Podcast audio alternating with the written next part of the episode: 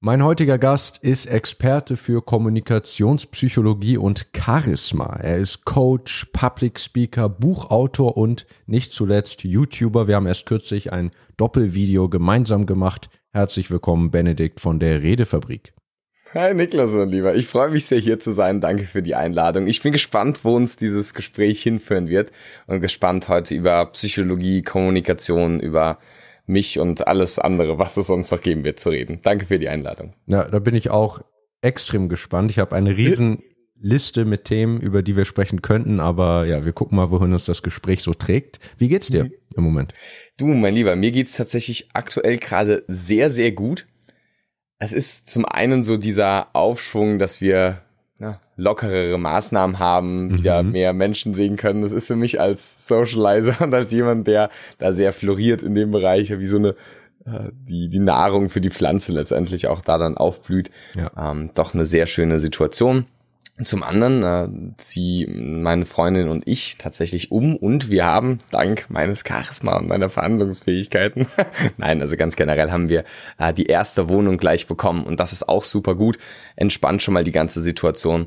Und ansonsten geht's mir auch einfach sehr gut, weil ich jetzt mit dir dieses Gespräch führe. Ich freue mich oh, echt mega drauf. Ich habe mir heute Morgen, ja, na wirklich, wirklich, ich habe mir heute Morgen gleich gedacht, das wird sicher ein geiles Gespräch und wirklich, I'm excited, weil ich kann mich noch dran erinnern, als wir vor unserer Kooperation einfach miteinander zum ersten Mal gezoomt haben und du dann schon so gesagt hast, ja, du, lass uns gar nicht viel groß weiterreden, weil wir dann im Podcast miteinander reden können und dann auch noch die anderen Zuhörerinnen und Zuhörer oder Zuschauerinnen und Zuschauer das dann auch sehen können. Und äh, ich bin sehr gespannt. Ich bin sehr gespannt und mir geht's gut. Danke der Nachfrage. So viel positive Energie ja. hatte ich selten von einem Gast. Wunderbar. Und ja, das mache ich oft. Ich habe das Problem ist, wenn man dann die Leute persönlich kennt. Ich hatte bei meiner letzten Podcast-Folge zum ersten Mal jemanden, den ich, einen ehemaligen Kommiliton, den ich persönlich kenne. Mhm. Und mit dem hatte ich auch vorher gesprochen und wollte eigentlich fragen, wie es ihm geht, was er so in letzter Zeit gemacht hat, hab mich, musste mich da mega zurückhalten. Äh, ja. Und habe immer gesagt, nee, erzähl mir das nicht, nee, das will ich nicht wissen, das will ich nicht wissen, damit ich dann natürlich reagieren kann und ehrlich interessiert sein kann im Podcast, was er so macht mit seiner Firma und solchen Sachen. Du hast einen Meilenstein auf YouTube gerade überschritten, 400.000 Abonnenten. Herzlichen Glückwunsch dazu noch, noch was Positives. Und ja, ich hab, auch mit deiner Unterstützung, ne, durch stimmt. unser gemeinsames ja, Kooperation. Ja, genau, das, das werde ich mir jetzt einreden, dass die letzten paar der 400.000 dann von mir gekommen sind. So ist es. und äh, du hast, bist ja schon eine Weile auf YouTube unterwegs. Ich bin ja hier noch, äh, habe ja noch gerade so den Newcomer-Status, äh, mhm. bald mein einjähriges Jubiläum. Du machst äh, schon lange Videos. Ich habe gesehen auf deinem Kanal, dein erstes Video 2016. Ist das wirklich dein erstes Video oder gibt's noch irgendwelche gelöschten? Das ist tatsächlich das erste Video auf der Redefabrik, das glaube ich, oder es gibt, nee, es gab eins sogar davor. Das hieß irgendwie Willkommen bei der Redefabrik. Das war, mhm. glaube ich, ähm, ein Tag vor dem anderen jetzigen Video und das war so ein kleiner Kanaltrailer, aber da es da halt einen neuen gibt, ist es glaube ich nicht mehr da. Aber das erste richtige inhaltliche Video, das man auf der Redefabrik sieht, also Ende 2016, das ist dann tatsächlich auch äh, das erste gewesen, das es dort gibt. Ja. Du wirkst auch extrem jung in, de, in dem Video natürlich, ist ja auch ja, ja. schon viele, viele, viele Jahre her. Wie, ja. wie bist du darauf gekommen? Du warst, ich nehme an, Schüler äh, zu dem Zeitpunkt. Wie, wie kommt man darauf zu sagen, ich äh, starte als Schüler einen YouTube-Kanal und erzähle allen, wie sie charismatischer werden und wie sie besser sprechen können? Ja, super interessant zum Thema Charisma. Das war damals noch gar nicht im Kanalnamen drin. Es hieß damals noch Redefabrik, Kommunikation und Rhetorik. Das wissen die wenigsten. Mittlerweile ist es ja geswitcht in Kommunikation und Charisma. Und es war tatsächlich so, dass, und das ist wirklich der Startschuss für mich da gewesen, ich in der Oberstufe, also als ich mein Abitur gemacht habe, zum einen in einem Programmierer Jahrgang letztendlich war, wo wir halt ja viel objektorientierte Programmierung gemacht haben, also Software und teilweise auch Hardware, also Softwareprogrammierung und Hardware Zusammenstellung und sowas ein bisschen gemacht haben. Und das konnte ich gut. Ich habe es auch ja mittel gerne gemacht, aber es hat mich nicht wirklich erfüllt. So. Und dann habe ich tatsächlich die, also ich hatte einen sehr sehr tollen Deutschlehrer. Den hatte ich dann in einem Jahr und im zweiten Jahr hatte ich ihn nicht mehr. Mhm. Und dann war aber da die Möglichkeit, einen Wahlpflichtkurs zu wählen, also wie so eine AG, sage ich jetzt einfach mal. Und ich weiß nicht, was mich dazu gebracht hat, aber ich habe da Rhetorik gewählt.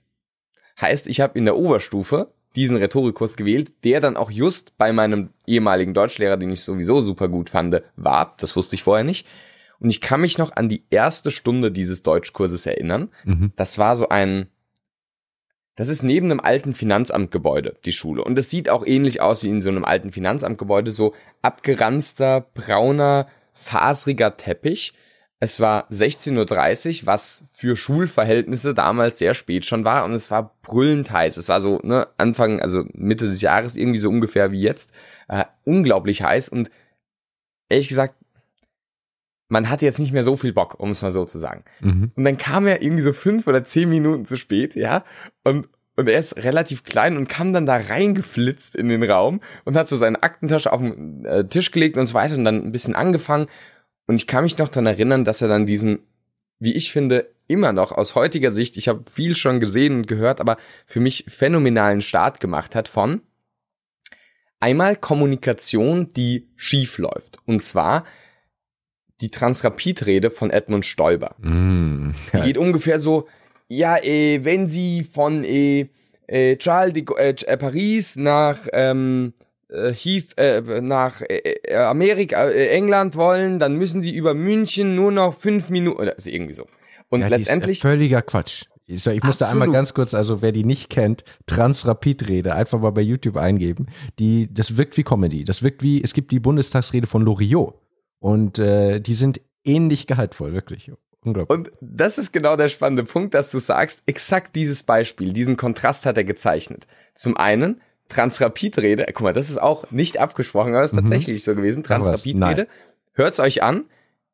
Einfach ein wirklicher Politiker, der wirklich was Wichtiges zu sagen hatte und es komplett nach hinten losgeht. Und dann Loriot, die Politikerrede, die, wie du sagst, inhaltlich ähnlich gehaltvoll ist, allerdings auf der rhetorischen Ebene mhm. wirkt es irgendwie, äh, und deswegen müssen Sie mir zustimmen, dass genau das der Punkt ist, dass wir hier zusammenkommen, um nun diese Wahl zu treffen.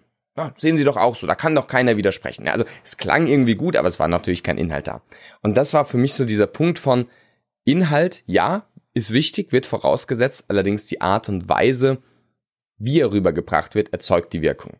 Und das ist letztendlich das, wo ich dann gemerkt habe, wow, das hat mich extrem interessiert. Ich habe dann viele Bücher gelesen während dieses Kurses und dann, als der Kurs aber auch schon zu Ende war, das war dann nach einem Jahr, ähm, und ich dann auch ein Praktikum beim Kommunikationstrainer gemacht habe und ich mir so dachte, hey, jemand, der gerne angeln geht als Hobby, der kann in den Anglerverein.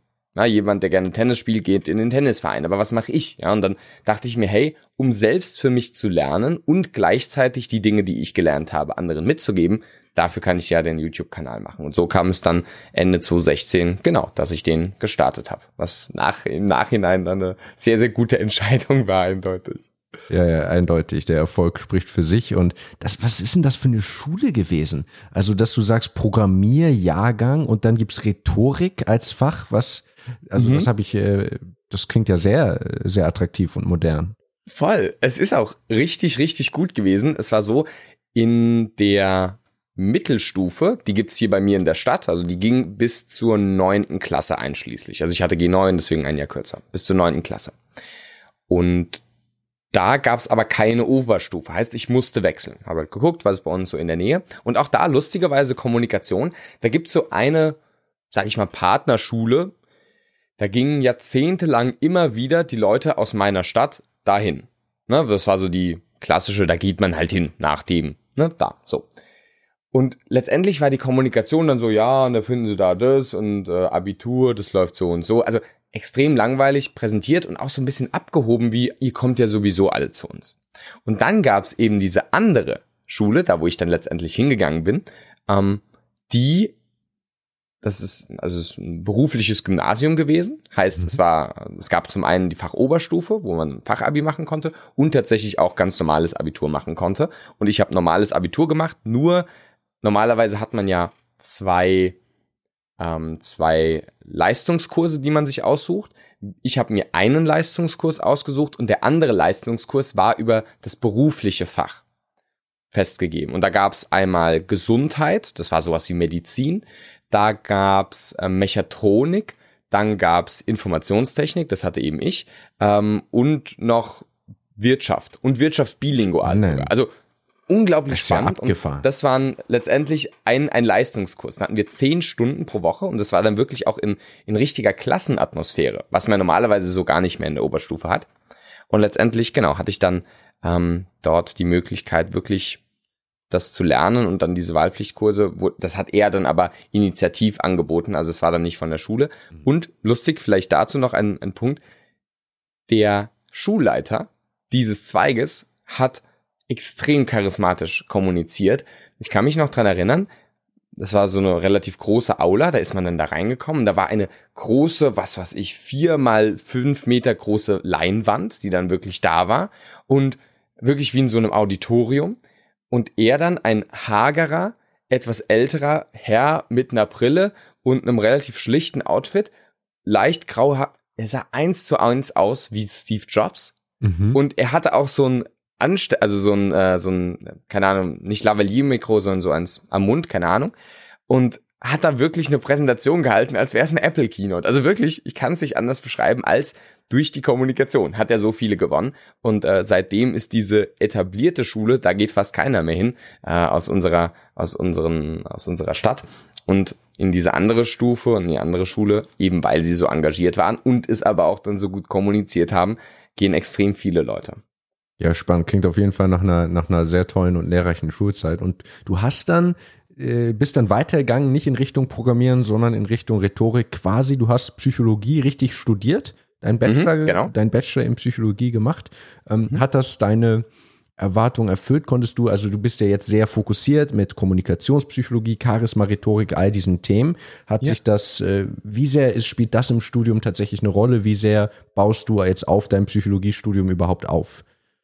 Das ist, ein, das ist eine gute Frage. Also tatsächlich ist es so, dass wenn ich mir überlegen würde, welches Studium würde ich anfangen, dann wäre es weiterhin Psychologie und das ist auf jeden Fall ein sehr gutes Studium gewesen und ich bin froh, das letztendlich gemacht zu haben. Ich werde jetzt auch sogar noch zusätzlich äh, die weiteren Master, vielleicht je nachdem, was auch immer noch, aber auf jeden Fall auch noch dranhängen. Das wird jetzt sogar kommen. Ähm, aber doch, das war auf jeden Fall absolut die richtige Entscheidung, diesen Weg gegangen zu sein. Tatsächlich ist das Psychologiestudium glaubt man eher weniger ein sehr wissenschaftliches Studium. Es ist weniger so philosophisch oder sozialwissenschaftlich, sage ich mal. Es ist eher wirklich wie eine empirische Wissenschaft. Sage ich mal, die eine Hälfte sind wirklich inhaltliche Themen der Psychologie und die andere Hälfte sind Methoden, Statistik, Stochastik, solche mathematischen Themen und, und Grundlagenfächer und Methodenfächer. Und diese inhaltlichen Themen haben mir extrem gut gefallen und finde ich wirklich super cool. Manche Sachen oder viele Sachen, was heißt, ja, einige Sachen übernehme ich da auch für die Redefabrik, dass wir einfach auch ein wissenschaftliches Fundament haben. Allerdings, und das ist auch ganz klar, es ist ein sehr theoretisches Studium. Also du wirst, ne, Bachelor of Science oder Master of Science, du wirst zum Wissenschaftler ausgebildet und nicht zum Praktiker. Deswegen, zumindest nach der Regelung, nach der ich noch studiert habe, muss man dann auch noch dem, die Psychotherapeutenausbildung machen, wenn man dann in die Praxis will. Und das war halt geil bei mir, weil ich habe die Praxis durch meine Coachings, durch meine ne, Kundenkontakte und durch meine NLP-Ausbildung und so weiter halt gemacht und dann über das Studium die theoretische wissenschaftliche Fundierung. Hm, spannend. Aber Therapeut wolltest du ja jetzt nicht unbedingt werden, oder? Das war nie die Intention. Denn das dachte ich, also wenn ich an Psychologiestudium denke, dann denkt man auch, finde ich, viel an den Therapieberuf, der, der hinterher kommt. Ja, absolut. Also die Psychologie ist an sich mittlerweile ein sehr facettenreicher, also nicht Studiengang, aber ein sehr facettenreiches Aufbaumodul mhm. für verschiedene Dinge. Also wenn du im Auto sitzt, dann gibt's da auch Psychologen, die geschaut haben, okay, wie können wir die Knöpfe so designen, dass sie möglichst schnell erreichbar oder was weiß ich, aufmerksam sind und so weiter oder Aufmerksamkeit erzeugend sind. Allerdings natürlich klar, dass äh, der Therapeutenberuf ist so der Klassiker in der Psychologie. Das hat mich aber nie so stark interessiert tatsächlich, einfach weil ja, das, das nicht die Themen waren, für die ich mich so interessiert habe, aber das, das war da nie die Intention das ist dann die Schnittstelle auch mit der Informatik oft, ne? Also Interaktionsdesign, Mensch-Computer-Interaktion gibt's oh, ja auch teilweise als, als eigenen Studiengang. Bei mir zum genau. Beispiel an der Uni gab's das. Jetzt hast du gesagt sogar, du willst noch einen Master machen. Das hat mich ein bisschen überrascht, weil du mhm. so erfolgreich bist mit deinen ganzen Unternehmungen, dass du sagst, jetzt willst du quasi dann noch wieder ins Studium gehen, denn du bist ja nicht einfach nur irgendein YouTuber mehr, sondern eine richtige Firma. Du hast ein richtiges Team. Auf der Website sind, glaube ich, acht Fotos. Ich weiß nicht, wie viele mhm. Leute ihr insgesamt seid. Äh, ja. Erzähl uns auch ein bisschen über die Reise und äh, was die Redefabrik, die ist ja nicht nur Benedikt Held äh, ja. zu diesem Zeitpunkt. Was ist die Redefabrik inzwischen?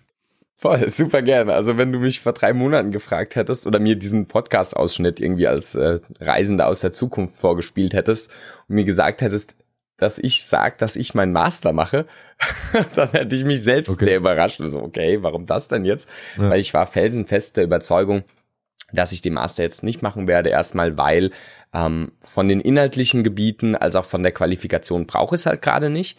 Und das, was ich dort zusätzlich lerne, ist einfach nicht das, was ich gerade sinnvoll brauchen kann, sage ich mal. Also noch mehr wissenschaftliches Know-how oder wissenschaftliches Arbeiten brauche ich gerade nicht so sehr. Da habe ich das, was ich für meine jetzige Arbeit brauche. Das habe ich, aber da ich nicht in die Forschung gehen möchte, hätte ich das jetzt eigentlich gar nicht gebraucht. Und dann wäre es eher Invest also Zeit, die ich anders hätte besser investieren können.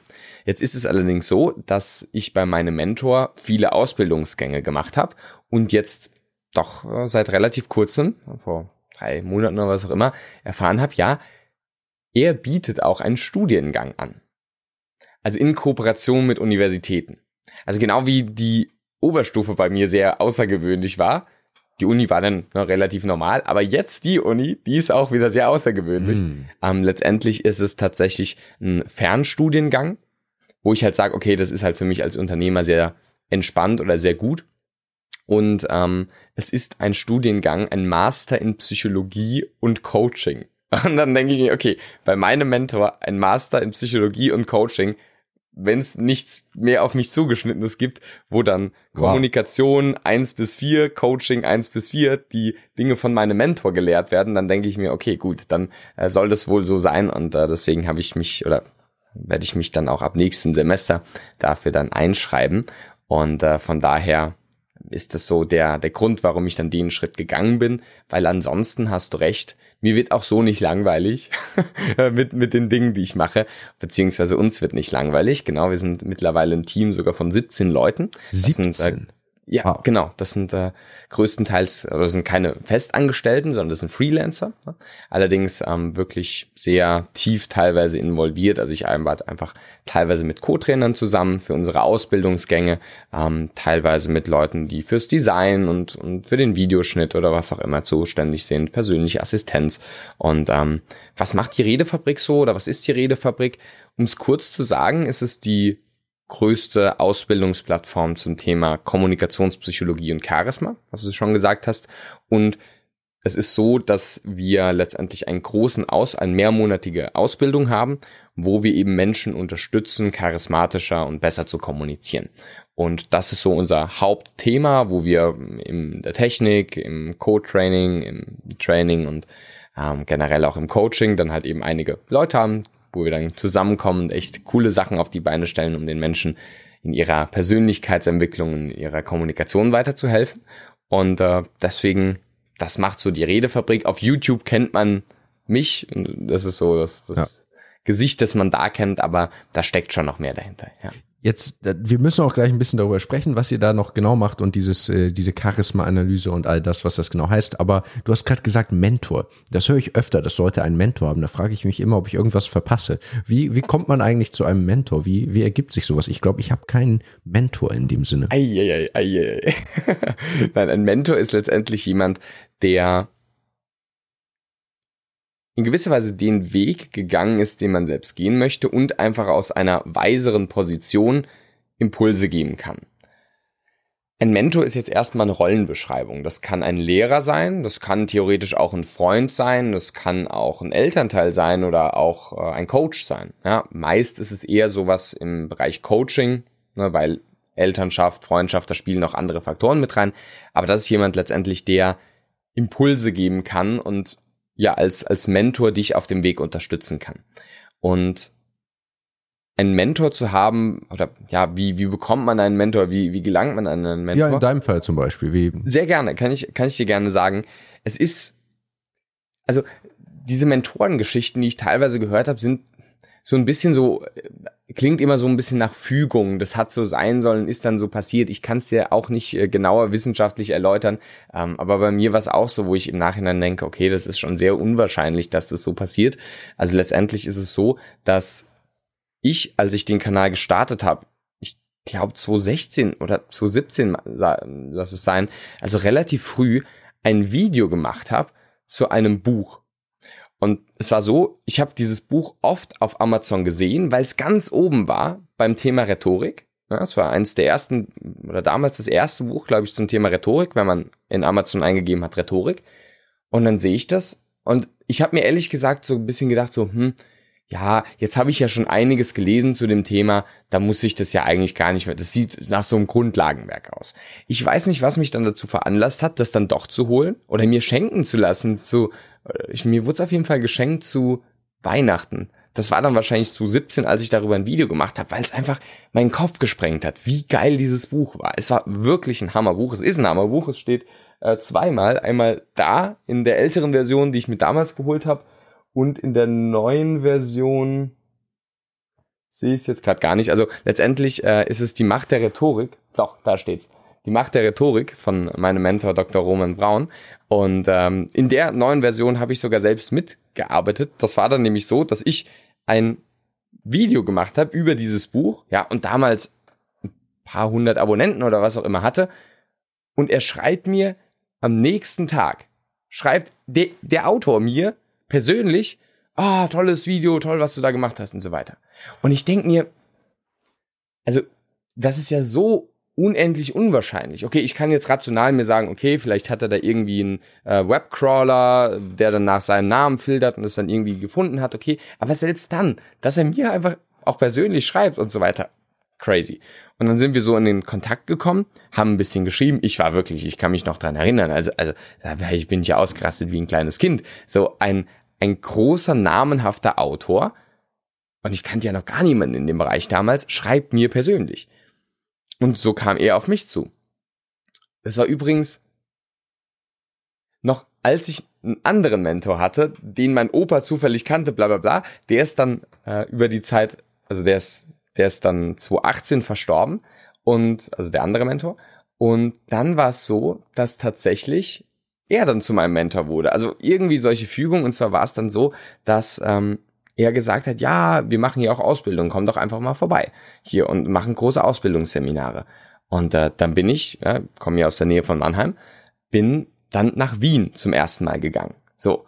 Und dann, ja, ab da hat er mich dann ein fantastischer, fantastischer Mensch, ein toller Trainer, Dr. Roman Braun, wie gesagt, in Wien, ähm, bei dem ich dann die ganze Ausbildung gemacht habe und äh, Stand heute, wir haben heute Mittwoch, während wir das aufzeichnen, in genau einer Woche ja, fahre ich wieder nach Wien, bin dann Co-Trainer von ihm und äh, Leute aus meinem Team sind dann die Teilnehmenden. Und so kann es laufen. Also Mentor ist letztendlich jemand, der mh, hm, erscheint. Sage ich jetzt einfach Voll. mal. Also und mir, mir ist der Mentor noch nicht erschienen, aber ich, ich warte darauf und bin, bin gespannt. Das hört sich ganz toll an und ist ja auch, ist ja auch eine Inspiration. Ich meine, selbst für die Zuschauer, du kannst einen YouTube-Kanal aufmachen, hast fast gar keine Abonnenten, äh, sprichst über einen anderen total interessanten, erfolgreichen Menschen und ja. der meldet sich vielleicht. Also so, so kann es gehen. Da wird die Initiative äh, deinerseits sofort belohnt, finde ich, finde ich, ist eine sehr, sehr, sehr schöne Geschichte, werde ich bestimmt irgendwann nochmal benutzen.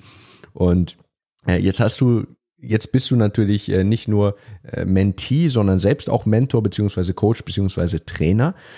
Dieses ganze Konzept Redefabrik, basiert ja auf der Hypothese, die du jetzt bestimmt gut verteidigen kannst, aber basiert ja auf der Hypothese, dass man das lernen kann. Und manchmal hat man ja das Gefühl, oh, das ist ein so ein so ein natürlich begabter Sprecher oder Redner. Das also manche Leute gerade Charisma, vielleicht Rhetorik, das klingt noch irgendwie lernbarer, das klingt noch mehr nach Technik, aber Charisma, Ausstrahlung, das könnte ich mir vorstellen, äh, könnte man jetzt auch erstmal annehmen, dass das so was auch eine, einfach eine, eine, Eigenschaft von jemandem ist. Jetzt kommt ihr und sagt, nein, wir können wirklich, wir können dir beibringen, äh, charismatisch zu sein, gut zu reden. Äh, wie, wie funktioniert das in der Praxis und was für Transformationen hast du da denn dann schon miterleben dürfen? Ja, also ich sag mal, jeder, der immer noch glaubt, dass Charisma nicht erlernbar ist, der soll sich einfach mein erstes Video anschauen und dann mein letztes Video wer dann noch mehr Hinweise oder Beweise braucht. Ist aber auch Alter. Bist ja, Alter, kann man natürlich auch sagen. Aber da steckt halt zum einen Alter drin oder auch das tagtägliche Trainieren. Natürlich kannst du sagen, Usain Bolt bei seinem ersten Rennen, als er 14 war und bei seinem letzten Rennen, als er, keine Ahnung, 30, 40 war, I don't know, ähm, da ist der einfach im Alter etwas älter geworden oder er hat einfach fucking jeden Tag genau das trainiert und dann komischerweise wurde er zu äh, ja dem Weltbesten in diesem Bereich oder wenn du dir Mozart anschaust, kannst du sagen, ja, es ist eine Gnadengabe, das so gut zu können, er ist ein Wunderkind. Sicher mag da auch ne, irgendwas noch mit, äh, mit veranlagt sein und da gibt's auch gute Studien zu, die zeigen, Extraversion zum Beispiel, was nicht Charisma heißt, aber was ein gewisser Punkt ist, ja, das ist zum Teil genetisch veranlagt. Ne? Ist so. Und äh, da äh, ist es auch wichtig, damit umzugehen. Sage ich gleich was dazu. Allerdings, Mozart hat halt auch einfach jeden Tag mit dem weltbesten Musiker zu seiner Zeit, nämlich seinem Vater, in einem Haus üben müssen. Jeden Tag. Das war nicht, weil er Spaß dran hatte oder weil es ihm in die Wiege gelegt wurde, sondern der musste halt einfach jeden Tag trainieren. Und weil er das gemacht hat, die Grundlagen immer wieder wiederholt hat und dann aber auch selbst eigene Dinge entwickelt hat, so wurde er halt zu dem, dem er wurde, der er wurde.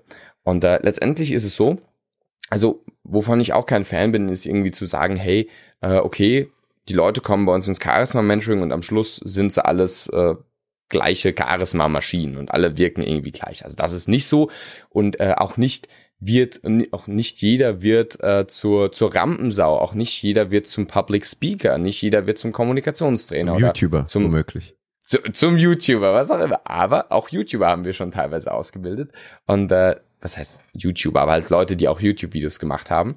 Und ähm, es ist tatsächlich so, dass für mich da ganz stark dieser, dieses Thema Eindruck und Ausdruck mit reinspielt. Wir sagen bei uns in der, der Arbeitsdefinition, Charisma ist der Ausdruck, der Eindruck macht.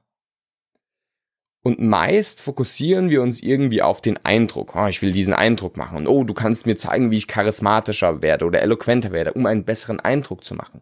Ja, letztendlich wird es daran gemessen welchen Eindruck du auf andere machst. Aber du solltest bei deinem Ausdruck ansetzen. Und wenn du das machst, dann kannst du dir anschauen, okay, was möchte ich denn tatsächlich stärken? Selbstsicherheit gibt's gute Methoden zu. Empathie gibt's gute Methoden zu. Ich möchte meine Authentizität, ne, mich mehr zeigen, gibt's gute Methoden zu. Meine Präsenz gibt's gute Methoden zu. Meine äh, Wärme oder meine äh, Vitalität oder meine Inspiration oder was auch immer es sein mag, da gibt's gute Methoden zu. Und das ist eben genau dieses, Charisma, oh Gott, der kommt in den Raum rein, wirkt wie ein junger Gott. Aber wie macht er das? Das einfach mal zu entmystifizieren.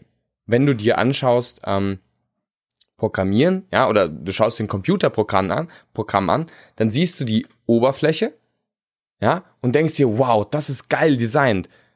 Wie funktioniert sowas überhaupt? Ja, wir sind jetzt hier in, in Google Meet und in OBS, ist hier beides gerade bei uns auf. Da denkt man sich, wow, krass, was da alles zusammenspielt. Ja gut, dann gehst du halt mal auf die tatsächliche Ebene des Quellcodes und schaust dir mal an, aha, hier wird das gemacht, hier wird das gemacht. Und das kann man dann alles wieder lernen. Wir Menschen sind keine Maschinen und äh, allerdings gibt es, und da sind wir wieder bei der Psychologie, natürlich auch hier Mechanismen, die wir trainieren können. Und da, ja, vielleicht zwei Beispiele zu geben, ähm, welche Transformationen da durchgangen werden können. Ich kann mich äh, erinnern, ein, ein Mentee bei uns im Mentoring ist hat jemand von uns vom Team angerufen, ja, hat, der ist ungefähr so rangegangen. Müller. So ist er ans Telefon. Müller. Und komischerweise lässt sich auch, ne, also ist relativ klar, glaube ich, darf er noch etwas mehr an seiner Wärme und an seiner Zugänglichkeit und an seiner Empathie letztendlich auch arbeiten. Und dann haben wir da ja ihm Impulse gegeben und so weiter. Und wirklich zwei Wochen danach hat er gesagt, oh Gott, das war ja eine wundersame Entwicklung. Ich bin ein bisschen freundlicher mit meiner Frau umgegangen und die ist dann viel freundlicher mit mir umgegangen und war dann wie ein Kind und wirklich ganz auf, äh, aufge, ähm, auf, nicht aufgelöst, aber letztendlich ganz transformiert. Ähm, und der ist 62 Jahre alt und äh, nimmt das Thema schon seit mehreren Jahren mit. Sowas lernt man halt normalerweise nicht in der äh, in der äh, Schule und genauso wie beim Programmieren man sich denkt, okay, wie soll ich diesen ganzen Quelltext verstehen? Ja, wenn ich hier halt aus der Psychologie ein paar gute Tipps mitgebe und dann wirklich auch auf der inneren Ebene ansetze und natürlich die Leute dann auch offen sind für Entwicklung, das nennen wir dynamisches Selbstbild, also auch an die eigene Entwicklung glauben, dann ist das möglich. Anderes Beispiel geht vielleicht eher in die andere Richtung. Das war jemand, der sehr warm, sehr zugänglich und sehr liebevoll in der Ausstrahlung, auch sehr nett, äh, manchmal etwas zu nett, auch teilweise von Frauen, ah, du bist super nett, aber ja, das hat er nicht zu dem Erfolg geführt beruflich, Ähm, er hatte sogar eine sehr geile Dienstleistung, die er anbieten konnte, selbstständig. Ähm, aber er war auch gleichzeitig angestellt und das hat letztendlich keinen interessiert. Aber dann haben wir halt dran ne, Assertiveness Training uns angeschaut, wie kann er noch selbstsicherer kommunizieren. Hat das dann letztendlich auch gut hinbekommen. Wenn du ihn heute auf der Straße siehst, dann würdest du immer noch sagen, ah, der ist grundsätzlich ein sehr freundlicher und sehr netter Typ. Nur gleichzeitig kann er halt auch die Stärke auch mehr einbringen und dann wie ein James Bond oder ein Harvey Specter verhandeln, wenn er hm. das dann möchte. Also das sind so Transformationen, die äh, einen dann schon begleiten hin zu wirklich sehr tiefen Themen, wo dann Leute sagen, hey, ich habe ja sexuelle Gewalt erlebt und so weiter und ähm, habe ja mich dann auch nie getraut, mich zu zeigen und durch euren Zuspruch, durch eure Begleitung und die Methoden ähm, kann ich das nun und es war die beste Entscheidung, die ich getroffen habe. Das ist wirklich, es klingt krass, wenn ich das jetzt so sage. Und es ist wortwörtlich uns so gesagt worden als Feedback. Und ähm, das ist halt einfach, einfach toll. Und dann sieht man, oder sehe ich auch für mich, das geht über dieses, oh, ich will jetzt toll wirken hinaus und geht wirklich auf diese fundamentalen Ebenen von sich zu zeigen und Angst abgelehnt zu werden und, und alles, was damit schwingt. Jetzt hast du eben nett äh, in einem negativen Sinne erwähnt, so wie wenn man nach einem Date sagt, ja, es war nett. So dieses, mhm. dieses Nice Guy-Klischee und auf der anderen Seite jemand wie Harvey Specter aus der Fernsehserie Suits, der sich ja nicht als nett aber durchgeht, aber sehr erfolgreich und attraktiv ist und äh, sehr gut bei Frauen ankommt. Das ist ja einerseits ein Klischee, aber das heißt, du würdest jetzt aus deiner psychologischen Sicht auch sagen, das stimmt schon. Also es wirkt attraktiv auf, naja, vielleicht nicht jede einzelne Frau, aber im Schnitt auf viele äh, Frauen in dem Fall in dieser Geschlechterrolle äh, dominant und äh, vielleicht auch nicht immer nett zu sein. Hm. Ja, das stimmt und generell in psychologischen Thematiken können wir jetzt nie so ganz leichte Schlüsse ziehen. Also zum einen, wie du schon richtig gut auch betont hast, das gilt jetzt nicht unbedingt für jede einzelne Frau, aber wenn wir uns das Overall ansehen, da gibt's schon Tendenzen. Und ganz klar, also wenn wir jetzt mal alle anderen Geschlechter mal kurz ausklammern und sagen, okay, wir schauen uns jetzt wirklich an, wie wirken Männer auf Frauen, dann sehen wir tatsächlich, äh, gibt es eine sehr interessante Studie von Gangestadt und Kollegen aus dem Jahr 2007, die da zeigen, okay, wenn du Frauen äh, letztendlich fragst, was finden sie an Männern attraktiv? Und dann kommen halt schnell so Sachen wie, dass er mir zuhört, dass er freundlich ist, dass er ein guter Vater ist, dass er äh, empathisch ist und ne, dass er einfach ein aufmerksamer, liebevoller, feinfühliger Mann ist. Und das ist nicht gelogen, das ist auch so. Das ist auch ein wichtiger Punkt. Gleichzeitig äh, konnte gezeigt werden, dass gerade in der Phase des Eisprungs, also gerade wenn auch die Frauen körperlich gesehen von äh, ihrer Wahrnehmung mehr auch auf die Sexualität achten, dann tatsächlich auch Frauen mehr auf kurzfristige sexuelle Partnerschaften auch äh, achten, also prozentual oder vergleichsweise gesehen zum sonstigen Zeitraum, ähm, dass dann Dominanz konfrontiert andere Männer und gewinnt ich glaube, Arroganz, physische Stärke und Selbstsicherheit. Ja, wirklich Faktoren sind, die da reinspielen. So, was können wir daraus lernen? Ja? Nicht, dass die Frauen so leicht sind oder dass sie es uns so leicht machen, das einfach zu verstehen. Oh, ich muss nur wie dieser Alpha sein oder ich muss nur ähm, der Nettes, der Nette sein oder der, der, der Nice Guy sein.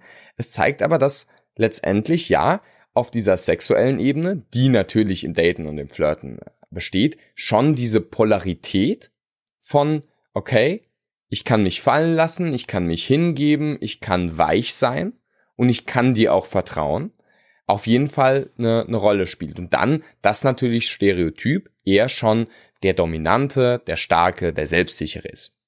Deswegen, deswegen stimmt schon, wirkt äh, James Bond und ein Harvey Specter sicher attraktiv und anziehend auf Frauen. Gleichzeitig, das wird nicht langfristig nur binden. Deswegen, also Harvey Specter, wer die Serie gesehen hat, ohne was zu spoilern, ist jetzt von den langfristigen Beziehungen mit Frauen jetzt auch nicht der erfolgreichste. Ja, äh, auch die Zuschauer von James Bond sind mehr Männer. Also auch, auch wenn es sicher auch auf Frauen attraktiv wird, aber es schauen dann halt doch mehr Männer.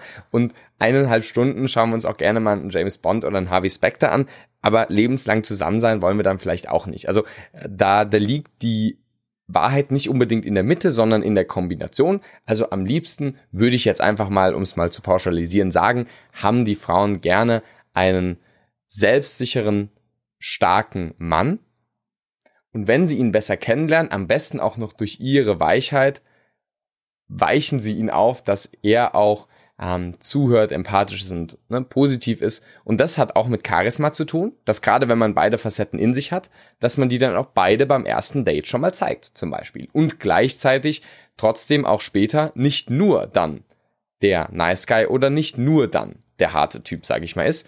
Ähm, David Data schreibt äh, in seinem Buch, wir sind über die Zeit hinaus, dieses Macho-Ideal zu haben, dass Männer, also dass Männer Menschen ohne Herz und mit Rückgrat sind. Darüber sind wir hinaus. Aber wir sind auch hinaus darüber, dieses Softie-Ideal zu haben, Herz zu haben, aber kein Rückgrat. Was jetzt ansteht, ist letztendlich Männer mit Herz und mit Rückgrat zu haben. Also die selbstsicher, dominant und stark für ihre Werte einstehen können und gleichzeitig auch weich sein können, empathisch sein können und die Liebe fließen lassen können. Schön gesagt. Allerdings ist ja jetzt dieses, also dass wir darüber hinaus sind, über dieses, was du jetzt als Softie quasi be bezeichnet haben. Da frage ich mich natürlich immer, wer, wer quasi, wer, wer beurteilt das, wer, wer entscheidet das? Da kann man wahrscheinlich sehr unterschiedliche Meinungen äh, zu ja. finden, wenn man die Leute fragt. Du, also du hast jetzt äh, quasi gesagt, ja, das wirkt, also diese bestimmten typischen männlichen Charakteristika wirken attraktiv auf viele Frauen, auf die Mehrheit der Frauen. Ähm, das klingt für mich also, dass jemand wie ein, mit dem Auftreten eines Harvey Specters, dass das attraktiv wird, würde ich auch niemals bestreiten. Es gibt bestimmt einige, die das bestreiten würden, aber ich, äh, das äh, scheint mir auch total unrealistisch. Es gibt aber auch unter denen, die es nicht bestreiten, hört man immer wieder mal welche, die es kritisieren. Äh, mhm. Es hm. gibt dieses, diesen, diesen relativ modernen Begriff der toxischen Männlichkeit. Mhm. Was, ist, der, was ist denn deine Meinung dazu? Gibt ja jetzt Leute, die sagen, ja, das ist zwar so, aber wir müssen das ändern. Mhm. Es ist eine große, große Thematik, die sehr emotional aufgeheizt ist. Und Allerdings. mein Kommentar dazu ist letztendlich möglichst von einer rationalen Sichtweise die Studien sich anzuschauen und dann auch sich die Evolutionsbiologie letztendlich mal anzuschauen. Natürlich ist es so, dass es viel toxische Toxischheit, keine Ahnung, also gibt es ja überhaupt ein Wort für, also letztendlich Toxis, Toxik? Also, also giftige Verhaltensweisen ja. gibt. Ob dann die Männlichkeit toxisch ist, das ist eine Glaubensfrage, weil dann müsste es ja auch toxische Weiblichkeit geben. Ich weiß nicht. Ich persönlich finde, dass das ist aber mein humanistisches Weltbild, wo ich sage, jeder Mensch, jeder Frau, Mann, divers, wie auch immer, ist im Kern gut. So. Und für mich liegt diese Weiblichkeit und Männlichkeit als mitgegebenes Geschenk auch in diesem guten Bereich. Heißt, für mich gibt's keine toxische Weiblichkeit oder Männlichkeit. Für mich sind es erstmal gute Ausprägungen, die dann aber über unser Ego, über negative Konditionierung, über Dinge, die wir bei unseren Eltern gelernt haben und so weiter, ähm, natürlich toxisch werden können. Das sind aber dann toxische Verhaltensweisen. Das würde ich nicht nur auf die Männer oder nicht nur auf die Frauen oder auf welches Geschlecht auch immer ähm, attribuieren.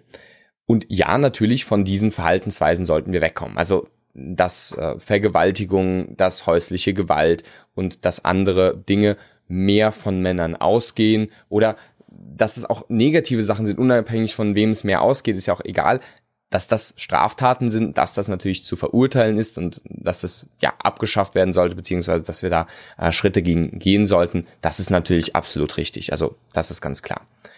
Gleichzeitig glaube ich, dass der Weg nicht unbedingt sein sollte, die Wurzeln abzuschneiden, wo diese Kraft herkommt, sondern die Austriebe abzuschneiden, wie ne, letztendlich dann die halt in die negative Richtung gehen. Um es konkret zu machen. Wenn wir neurophysiologisch unser Gehirn anschauen, so, da gibt's verschiedene Gehirnteile. Es ist ein vereinfachendes Modell, aber zu wissen, okay, es gibt ein Stammhirn, es gibt ein limbisches System, wo viele Emotionen drin sind und dann gibt es die neokortikalen Rinden, also die neuen Gehirnteile, wo unser Bewusstsein, unser rationales Schlussfolgern drin ist.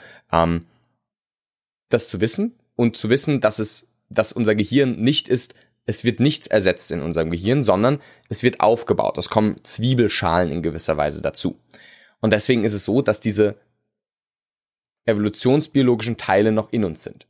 Natürlich sollten wir bei den Dingen, wo es geht, schon eher unsere neokortikalen Teile auch einschalten. Also Gleichberechtigung im Job, Gleichberechtigung in der Politik, Gleichberechtigung in den Zugang, Gleichberechtigung auch in der Beziehung. So, Also man kann jetzt nicht sagen, oh ja, Frauen stehen auf Arschlöcher, deswegen sollte der Mann irgendwie die Frau schlecht behandeln. Das, das ist nicht die Schlussfolgerung daraus. Aber zu sagen, ja, hm, dann tun wir jetzt einfach mal ein paar Millionen Jahre äh, Evolution einfach beiseite lassen und äh, schauen uns halt unsere tollen äh, Erkenntnisse der letzten 2000 Jahre der Demokratie oder der letzten 200 Jahre oder der letzten 50 Jahre an und sagen, das ist jetzt das, was äh, der Weisheit letzter Schluss ist, finde ich auch letztendlich arrogant und äh, verleugnet einfach die äh, Biologie. Ja, die Psychologie, die kann man dahingehend natürlich optimieren, aber die Biologie würde ich nicht äh, so stutzen, weil da letztendlich unsere Kraft herkommt. So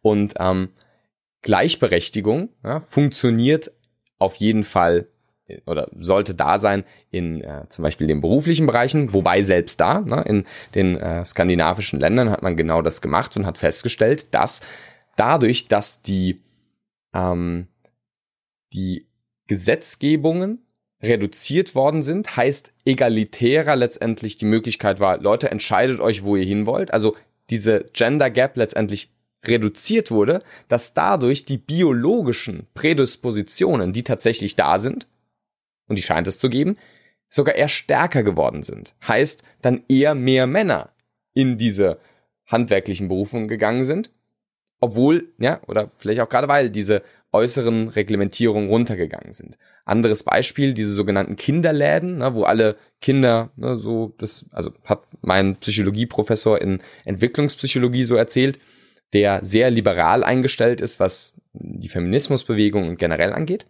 Ähm, er hat gesagt, ja, also er hatte sein Kind äh, auch in so einen Kinderladen gebracht. Also letztendlich, da wurde dann gar nicht zwischen Männern, Frauen, also Mädchen und Jungen getrennt.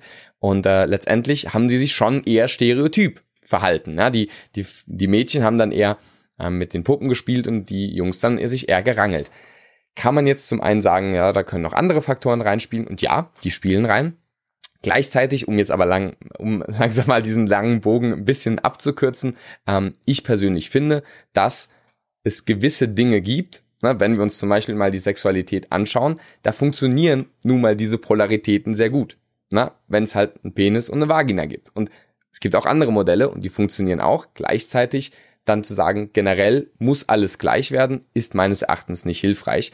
Ähm, gleichzeitig zu sagen, okay, in manchen Bereichen ja, also natürlich ne, Gleichberechtigung, ähm, aber nicht Gleichstellung in allen Bereichen. Und deswegen glaube ich, ähm, ja, Männer, also ja, harte Männer dürfen mehr Empathie haben und mehr Weichheit und mehr Einfühlungsvermögen.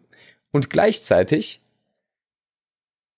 unsichere Männer, die sich nicht trauen, zu ihren Bedürfnissen zu stehen, übrigens auch wie Frauen ganz genau gleich, dürfen mehr zu ihren Bedürfnissen stehen und selbstsicherer auch mal klarer Nein kommunizieren. So.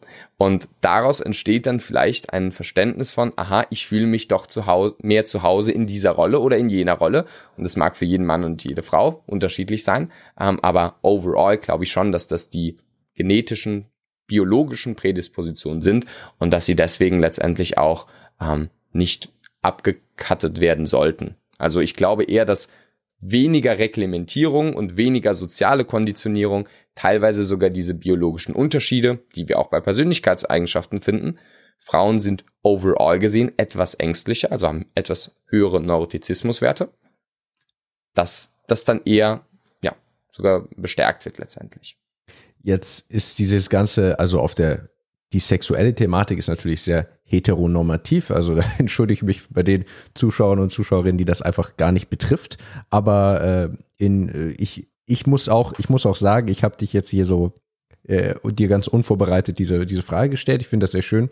Äh, sehr interessant, was du alles dazu gesagt hast. Ich will jetzt auch nicht nur den äh, neutralen, grauen Interviewer spielen und da auch Stellung beziehen. Also ich, äh, ich, ich stimme dem, ich stimme viel, vielem von dem, was du gesagt hast, da auch enthusiastisch, enthusiastisch zu.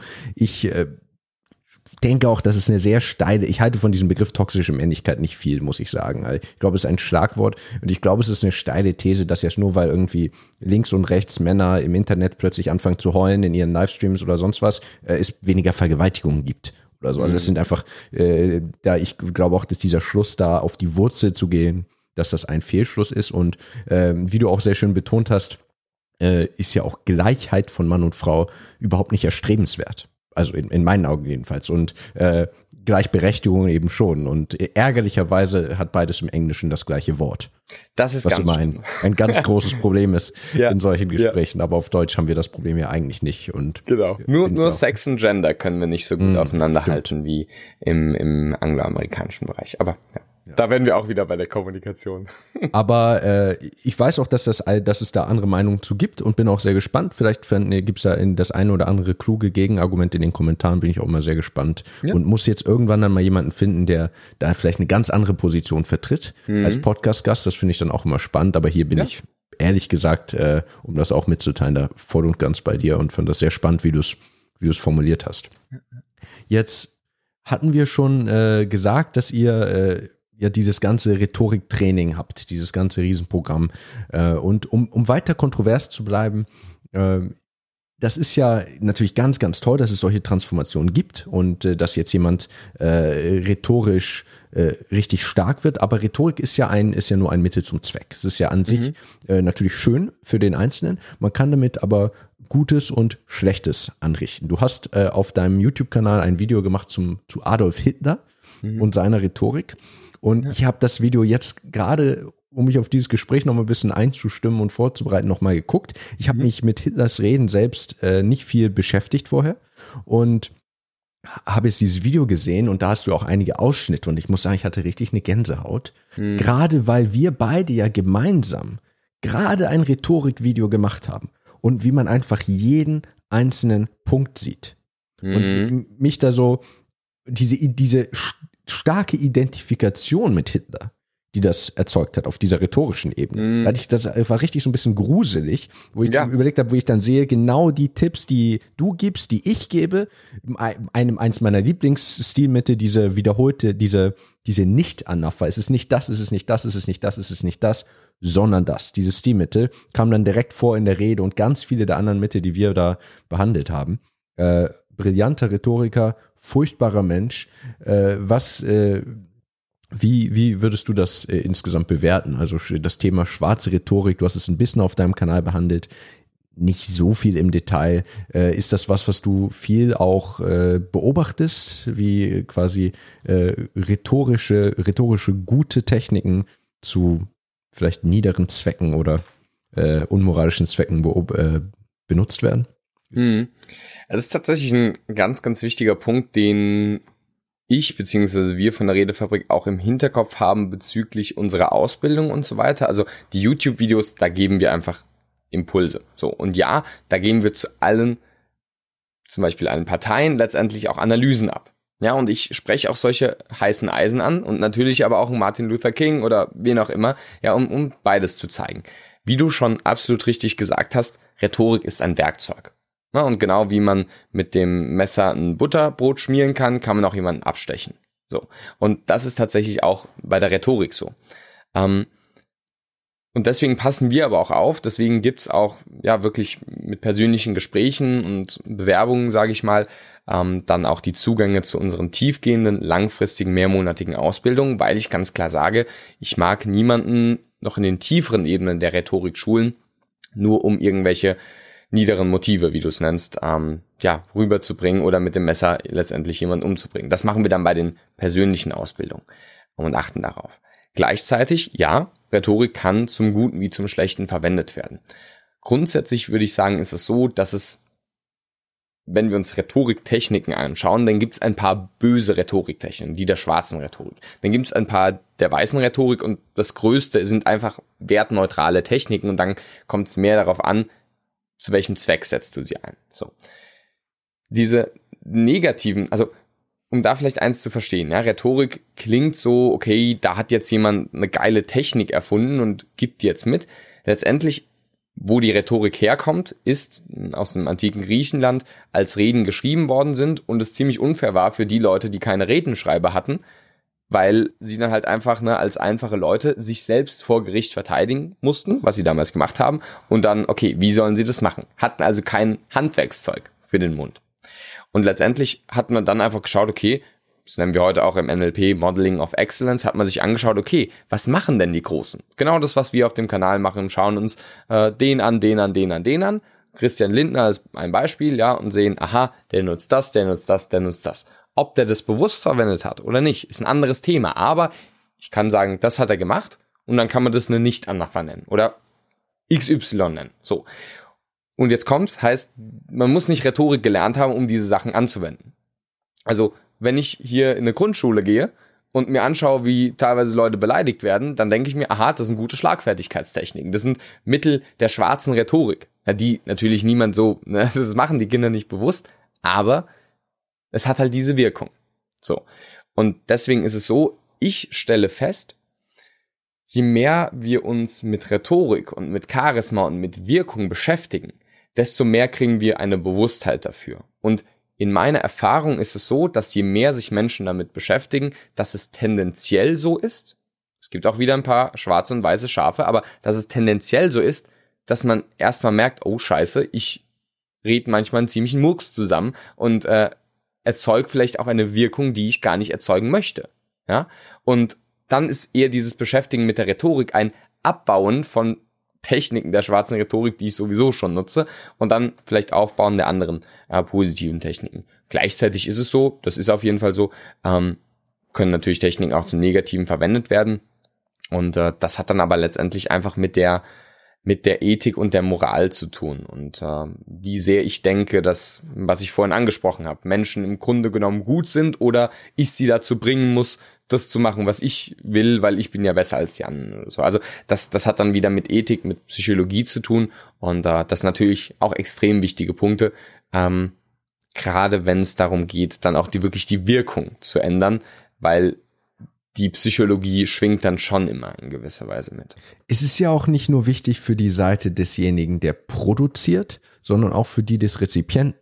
Also als Rezipient habe ich ja, bin ich ja mit Rhetorik, mit Charisma, mit solchen Techniken, mit Reden äh, ständig auseinandergesetzt, ständig konfrontiert. Ich gucke Fernsehen, jemand und selbst selbst im Alltag, mein Chef, meine Kollegen, wie sie mit mir umgehen. Das ist, äh, wie ist das äh, viel ein Thema bei euch oder bei dir? Du bist ja selbst, musst ja ein unglaubliches Bewusstsein dafür haben. Wenn du jetzt ein Video guckst, wo jemand eine Rede hält, dann guckst du das ja in einer anderen Art und Weise, so wie ein Filmkritiker einen Film in einer anderen Art und Weise guckt. Und ist das was, äh, dass man quasi sagen könnte, es lohnt sich, sich mit diesen Dingen zu beschäftigen, nicht nur um es selbst anzuwenden, sondern auch um äh, um sich dessen bewusst zu sein. Und schwarze Rhetorik, das muss ja jetzt nicht Adolf Hitler sein, das kann ja auch einfach so ein bisschen manipulative Werbung sein. Und mhm. wo, wo dann vielleicht, wenn man sich klar ist, was da für Techniken benutzt werden, dann kann man es, kann man sich selbst vielleicht noch im letzten Moment äh, eher aufhalten, bevor man eine mhm. Emotionalität hervor, bei einem hervorgerufen wird, die die Technik eigentlich bewirken soll. Ja, eindeutig. Also das ist auch ein ganz großes Thema und genau deswegen finde ich auch, dass wir uns mehr mit Kommunikation auseinandersetzen sollten. Ah, Dr. Paul Watzler, also Paul Watzlawick, der Paul Watzlawick, der große Kommunikationspsychologe, äh, hat ja auch gesagt, das kennen wir wahrscheinlich auch, die meisten, den, den Ausspruch, man kann nicht nicht kommunizieren. Heißt, das ist die ganze Zeit sowieso schon da und ich glaube, dann sollten wir uns auch damit beschäftigen. Ähm, ja, auch im Rezipieren, also letztendlich im Aufnehmen beim Empfänger, spielt das auch eine große Rolle. Auch so Dinge, die uns triggern, ja, wenn jetzt irgendwie, jetzt hier das Beispiel zu nehmen. Ähm, ich habe jetzt hier nur die Webcam, dann und, und vorhin hat der, der Niklas mir geschrieben, hey, kannst du es auch noch aufnehmen? Und dann hätte ich, und hat er von, vor einiger Zeit dann gerade geschrieben, dann hätte ich ja sagen können, ah, warum schreibst du es so spät? Oder dann sagt er, ja, aber warum hast du denn keine Kamera da? dann, dann werden irgendwelche Sachen getriggert und dann steht was dazwischen aus unserer Vergangenheit, weil die letzten drei Podcast-Gäste es auch so blöd gemacht haben oder äh, ich mich drüber aufrege, dass die Leute mir was nicht früher sagen oder was auch immer, ja. Also dann entstehen Reaktionen, die aber gar nichts mit dem wirklichen Mensch-zu-Mensch-Kommunikation und dem Respekt wieder auch hier letztendlich zu tun haben. Und diese Techniken sollten nicht dazu führen, uns zu trennen, sondern uns zu verbinden. Also zumindest nach unserer Meinung, äh, der Grund, was wir bei der Redefabrik machen, ist letztendlich nicht, um besser zu wirken oder besser zu kommunizieren oder mehr Erfolg oder so zu haben, sondern unsere Teamwerte sind Verbundenheit durch Wachstum. Heißt, Menschen zu verbinden und damit letztendlich auch persönliches Wachstum anzusteuern und ne, beides gleichzeitig zu haben. Und dann kommt es natürlich so ein bisschen drauf an, also man darf dann auch nicht in die gegenteilige Richtung gehen und sagen, aha, der hat jetzt hier eine Rhetoriktechnik verwendet, das ist ein Manipulator oder hier in der Werbung ist das und das. Das hat man tatsächlich gemacht. Ähm, in Griechenland, als die Rhetorik aufkam und das dann genutzt wurde, ziemlich kurz danach haben das andere als Argument verwendet und sagt, ha, das ist ein großer Redner, er ist ein Lügner. Ah, er verwendet die Rhetorik, um uns alle hier zu täuschen. Ich bin nur ein einfacher Redemann. Der hat natürlich dann damit auch genauso äh, an psychologische Motive appelliert, aber das ist natürlich auch kein Motiv. Also genauso wie man nicht sagen kann, Rhetorik ist schlecht, kann man auch nicht sagen, Rhetorik ist gut oder Rhetorik ist schlecht dann wiederum. Ne? Also von daher auch beim Rezipienten, natürlich schaue ich mir eine Werbung an und denke mir, krass, hier spielen sie mit der Reziprozität, hier mit der sozialen Bewährtheit und hier äh, mit der Verknappung. Aber richtig gut gemacht. Ich will das Produkt trotzdem haben. Ja, also das ist ja immer nur so dieses, okay, jetzt sind da diese Techniken da oder ich erkenne sie oder was auch immer. Ähm, und trotzdem kannst du es ja feiern. Also wir haben ja gerade EM, heute Abend ist noch ein Fußballspiel. Ein wirklich guter Fußballer oder Fußballtrainer kann sich denken, aha, hier hat er die, was weiß ich, Flanke und habe ich keine Ahnung von, aber irgendwelche äh, taktischen Schachzüge gemacht und dann denkst du, oh, ist richtig gut und jetzt ist das Tor halt reingegangen, ja und so kann man sich ja auch äh, im Verführungsprozess verführen lassen, wenn man das denn möchte. Das und man kann eh aber, spannend. und das stimmt, aber auch einhaken und bewusst das Gegenteil machen. Das finde ich eh spannend, dass es, dass es versteht eben dann doch am Ende gar nicht immer heißt, dass man sich gegen wehren kann. So wie man, man kann eine optische Illusion erklären und man sieht es trotzdem nicht besser. Und ich ja. muss auch sagen, ich verstehe, glaube ich, auch relativ gut, denke ich jedenfalls von mir, wie diese Werbung funktionieren. Und ich kaufe ständig Sachen auf Instagram. Über Instagram ja, Story-Werbung und so. Also ich laufe da völlig, naja, man könnte negativ sagen ins Messer. Andererseits sind das eigentlich auch immer ganz coole Produkte, die ich dadurch ja, kennenlerne. Also das kann man, kann man, man kann da auch äh, ganz optimistisch an den Win-Win glauben. Und dann habe ich eben was gekauft und die haben Geld verdient. Und ich habe aber irgendwas auch, was mir dann am Ende hoffentlich gut gefällt. That's it. Jetzt, ähm, ah, ich habe so viele, so viele Themen, über die ich noch sprechen wollte. Wenn du, wenn du so darüber sprichst, wie du analysierst, äh, kann, schaltest du das manchmal dann auch komplett ab? Oder zumindest könnte ich mir vorstellen, jetzt aus Zuschauersicht, das ist eine Frage, die da oft kommt, ist so, so ein Psychologe. Ähm, hast du äh, ist das, wenn du mit deinen Freunden, mit deiner Freundin umgehst, erkennst, ertappst du die besonders schnell beim Lügen? Ist das womöglich sogar nervig? Bist du ein guter Pokerspieler? Wie sehr begleitet dich das durch den Alltag? Also erstmal bin ich ein sehr, sehr guter Pokerspieler. Aber das liegt nicht nur, nicht nur an äh, der, äh, der psychologischen Komponente. Nein, also ähm, es ist tatsächlich so, um jetzt ne, bei diesem Fußballbeispiel letztendlich zu bleiben. Für mich ist es so ein bisschen so wie, ich spiele lange Fußball, ich werde auch zum Trainer und lerne dann auch die Schachzüge. Ich lese auch Bücher zum Thema, wie man Fußball spiele oder was, was es da für Schachzüge gibt und was auch immer man da machen kann. Ich weiß nicht, ob man Schachzüge beim Fußballspielen sagt, aber welche Taktiken es da gibt. So, egal. Und ist wie Schach nur ohne Würfel, ist doch dieser fiktive Ausspruch. okay, echt, kenne ich nicht. Okay. Fiktiver Ausspruch. Können, ja. Voll. Um, letztendlich ist es genau dieses, wo ich dann sage, okay, ich kann jetzt natürlich, und das mache ich ja bei den Analysen, wie ein Fußballtrainer da sitzen und sagen, aha, okay, jetzt hat er das gemacht, jetzt hat er das gemacht, jetzt hat er das gemacht. Es ist aber auch so, dass der Fußballtrainer sich vielleicht einfach abends hinsetzen kann und mit Freunden da sitzen kann und einfach dem Lauf des Spiels einfach folgen kann. Und trotzdem wird er natürlich etwas mehr sehen oder vielleicht auch intuitiv spüren durch sein verinnerlichtes Wissen, was da gerade abgeht aber er muss jetzt nicht immer im analytischen Modus sein. Das bin ich auf jeden Fall auch nicht, wenn ich mich mit Freunden treffe oder mit meiner Freundin Zeit verbringe oder so. Also oder auch jetzt in unserem Gespräch. Ich habe jetzt keine Ahnung, was für rhetorische Tipps und Tricks oder was auch immer du verwendest hast. Ähm, es ist aber schon so, dass und das ist meines Erachtens auch eine hilfreiche Sache. Ich meine Kommunikation bewusster steuere, aber das ist schon unbewusst ne, geworden. Also und letztendlich ich auch leichter erkenne, wo Leute jetzt irgendwas triggern. Oder auch, und das ist eine interessante Sache, darüber sind sich manchmal andere Leute gar nicht so bewusst, dass das, was Leute sagen, nicht immer deren inneren Welten entspricht und gar nicht als Lüge gemeint oder gar nicht unehrlich gemeint, sondern wo die, wo dann jemand sagt, ach nee, ich habe da jetzt gar keine Lust äh, mitzugehen, weil das wird so viel Zeit brauchen. Wo dann vielleicht so dieses Gespür da ist von, das liegt nicht daran, dass das jetzt viel Zeit braucht, sondern du hast keinen Bock auf den anderen vielleicht. Also das ist jetzt eine Vermutung und dann kann man da aber nachfragen, wenn es hilft. So. Gleichzeitig, und das ist schon eine Sache, durfte ich es auch lernen, dass ich nicht der Coach bin für andere grundsätzlich. Ähm, und mittlerweile würde ich sagen, kann ich das sehr gut, sage ich mal, auch sehr abschalten, wo ich dann völlig raus aus der ganzen Thematik bin. Ähm, so ein, ein Grundgefühl würde ich schon sagen, für Gruppendynamiken, für Kommunikation und Psychologie, das äh, schwingt doch immer mit und äh, ist aber auch gut, weil es ja auch komisch, wenn es wenn es mich nicht innerlich auch äh, verändern würde. Ja, absolut. Ja, klar. Ich wollte nur wissen, wie das so im Erlebnis ist. Und das Thema Lügen, äh, um da kurz zu bleiben. Äh, ich habe das, da sind wir nicht so gut drin allgemein, oder? Trotzdem Lügen zu erkennen. Äh, hast du, hättest du jetzt das Gefühl, dass du das besser kannst? Also auch Stichwort Pokern, aber auch ganz, ganz allgemein. Ich habe dieses wunderbare Buch gelesen, beziehungsweise als Hörbuch gehört, Talking to Strangers. Kennst mhm. du das? Sagt mir gerade nichts. Malcolm Gladwell. Das ist eine, also eine, eine nachdrückliche Buchempfehlung, vor allem, äh, wenn du gerne Hörbücher hörst. Mhm. Äh, er hat es selbst eingesprochen und ah, das ist auch cool. so eine richtige Audioproduktion. Er hat es nicht nur einfach eingesprochen, sondern das Buch ist dazu gedacht, wird dann eine, ein Teil aus einer Friends-Episode eingespielt, als Beispiel. Mhm. Also es wird richtig Geil. produziert, so als Art Hörspiel, Talking to Strangers, Empfehlung für alle, ganz, ganz, ganz, ganz toll. Und äh, da zitiert er unter anderem eine Studie, in der sie das Experiment gemacht haben und wirklich gezeigt haben, wie schlecht wir darin sind, äh, Lügen zu erkennen.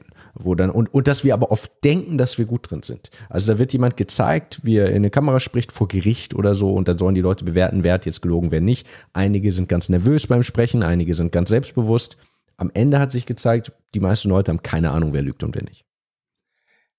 Und das ist auch so. Ähm, erstmal Malcolm Gladwell, sehr cool. Ich habe andere Bücher von ihm gelesen, aber ich wusste gar nicht mal, dass es das Buch gibt. Das ist relativ cool. neu, relativ neu. Ah, er, okay, war, er war bei uns im Büro bei Facebook und hat da quasi eine, eine Lesung gemacht und hat dieses ja. Buch äh, mitgebracht und da, also er ist auch ein, ein, ein, die Perks, wenn man in diesen großen Firmen arbeitet. So da kommt aus. Malcolm Gladwell ins Büro, liest aus Voll. seinem Buch vor und jeder kriegt am Ende eine kostenlose Kopie des Buchs.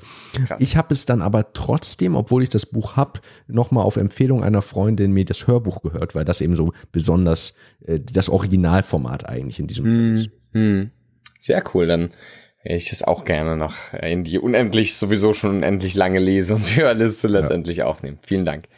Ähm, ja, tatsächlich, also Lügen entlarven, da sind wir extrem schlecht drin. Das ist grundsätzlich so, wir denken das alle und äh, sind es dann letztendlich nicht und tatsächlich selbst teilweise ausgebildete Leute sind da nicht wirklich gut drin. Also äh, gibt es auch andere Studien zu, wo Experten, also wirklich Psychologen, ähm, Polizisten, teilweise auch Spezialeinheiten und Profiler geprüft werden. Und ja, mit 55 Prozent, also letztendlich kannst du auch einen Affen eine Münze werfen lassen, kommt das gleiche Ergebnis auch raus. Es gibt tatsächlich manche, äh, auch eine Gruppe auf jeden Fall, äh, eine, ähm, ein Geheimdienst, also ein Geheimdienst, ich, ich meine, es wäre CIA gewesen, also einer, einer der großen amerikanischen Geheimdienste, da mehrere ähm, weiß ich jetzt nicht mehr ganz genau, könnte ich nachschauen. Aber letztendlich ein Geheimdienst konnte signifikant häufig äh, die Lügen auch entlarven. Das waren dann aber auch, was weiß ich, 70, 60, 70 Prozent oder so. Also letztendlich, es war signifikant, aber jetzt auch nicht unendlich groß.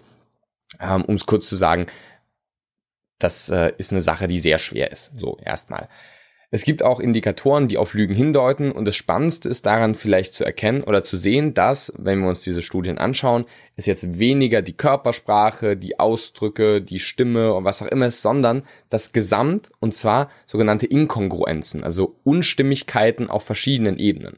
Also wenn die Körpersprache was anderes aussagt als die Mimik also mhm. die, die Gestik was anderes aussagt als die Mimik oder das, was gesagt wird, unpassend ist zur Gestik. Ansonsten sind auch noch interessant die sogenannten Mikroexpressionen. Das sind ähm, Millisekundenbruchteile lange kurz emotionale Ausdrücke. Ähm, das kann man tatsächlich trainieren, das zu sehen.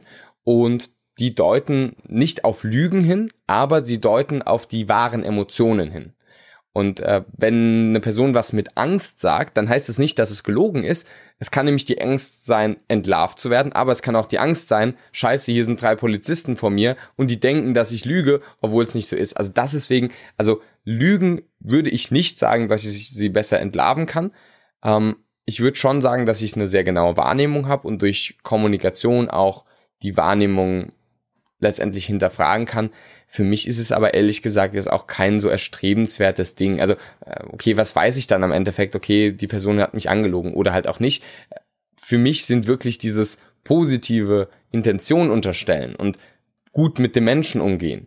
viel, viel wichtiger. Ja, also Außer beim Poker, ne? Da wär's schon, da wär's ja, schon ja, da das natürlich genau schon, wüsste. da wäre es natürlich schon hilfreich. Ich spiele aber Poker jetzt nie professionell ähm, und, und mit Freunden, da geht's dann auch mehr um den Spaß als, naja, geht schon ums Gewinnen.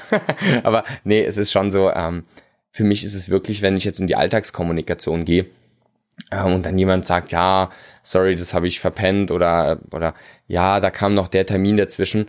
Okay, dann kam halt kein Termin dazwischen und die Person hat halt verpennt. Was bringt's mir? Ich kann halt trotzdem auch hier klar kommunizieren, okay, dann komm beim nächsten Mal bitte pünktlich. Egal, ob er gelogen hat oder nicht. Also für mich ist, also das auch ehrlich gesagt kein so großer Bereich, den ich jetzt unbedingt brauche. Wobei schon dieses, die wahre Intention dahinter spüren, würde ich sagen, dass ich das schon ganz gut kann.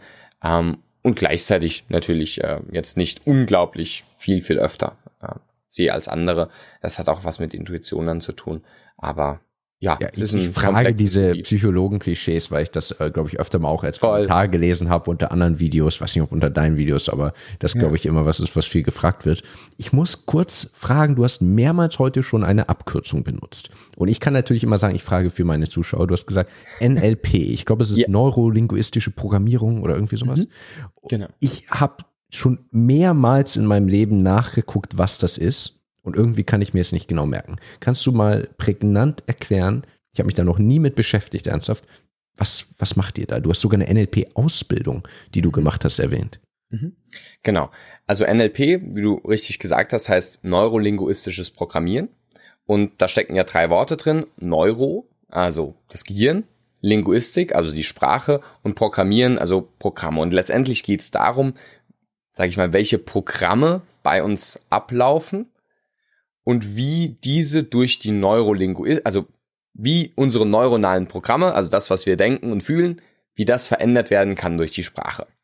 Ist ein toller, ist ein langer, ist ein großer Begriff, den sich letztendlich Leute mal ausgedacht haben äh, in den 70ern, äh, Richard Bandler und John Grinder, die ja damals halt zur Zeit, als das mit der IT halt etwas größer geworden ist, sehr viel in dieser Computer-Metapher gedacht haben, deswegen auch Programmieren und so, der Mensch als Maschine und ne, so ein bisschen, oder der Mensch als Computer und so. Und lustigerweise, manche Dinge sind auch ähm, da gibt es zum Beispiel die Technik von Nested Loops, also quasi verschachtelten Schleifen. Das ist an sich, wird in der Programmierung verwendet und dieses Prinzip haben sie übertragen auf äh, Kommunikationsweisen. Ja.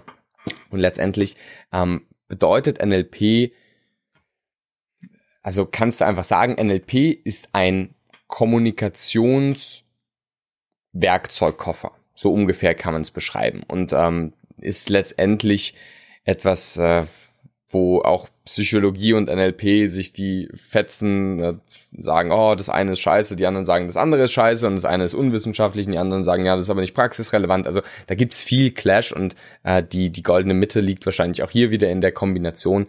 Ähm, um es kurz zu sagen, es ist eine, ja, eine, da kann man eben auch Ausbildung machen. Es ist letztendlich ein Werkzeugkoffer für Kommunikationstechniken. Es ist nicht Teil der Psychologie, denn es klang alles so, also es, es ist ja relativ generisch, ja. Also Ja. äh, es klingt, klang so, als hätte man jetzt auch das, das Wort Psychologie fast so beschreiben können. Bisschen, Mhm. Ja, bisschen es- mehr noch es ist- wahrscheinlich, aber. hast du auf jeden Fall auch recht. Letztendlich ist es so, ähm, wie es ist entstanden. John Grinder und Richard Bandler, die beiden Begründer des NLP, haben halt in den 70er Jahren so die großen Ikonen der Psychologie, also Virginia Satir von der Familientherapie, ähm, Milton Erickson von der Hypnotherapie, also Hypnose und Trancearbeit, ähm, und Gestalttherapie Fritz Perls letztendlich modelliert und haben sich angeschaut, aha, welche Muster nutzen die und warum sind sie damit so effektiv?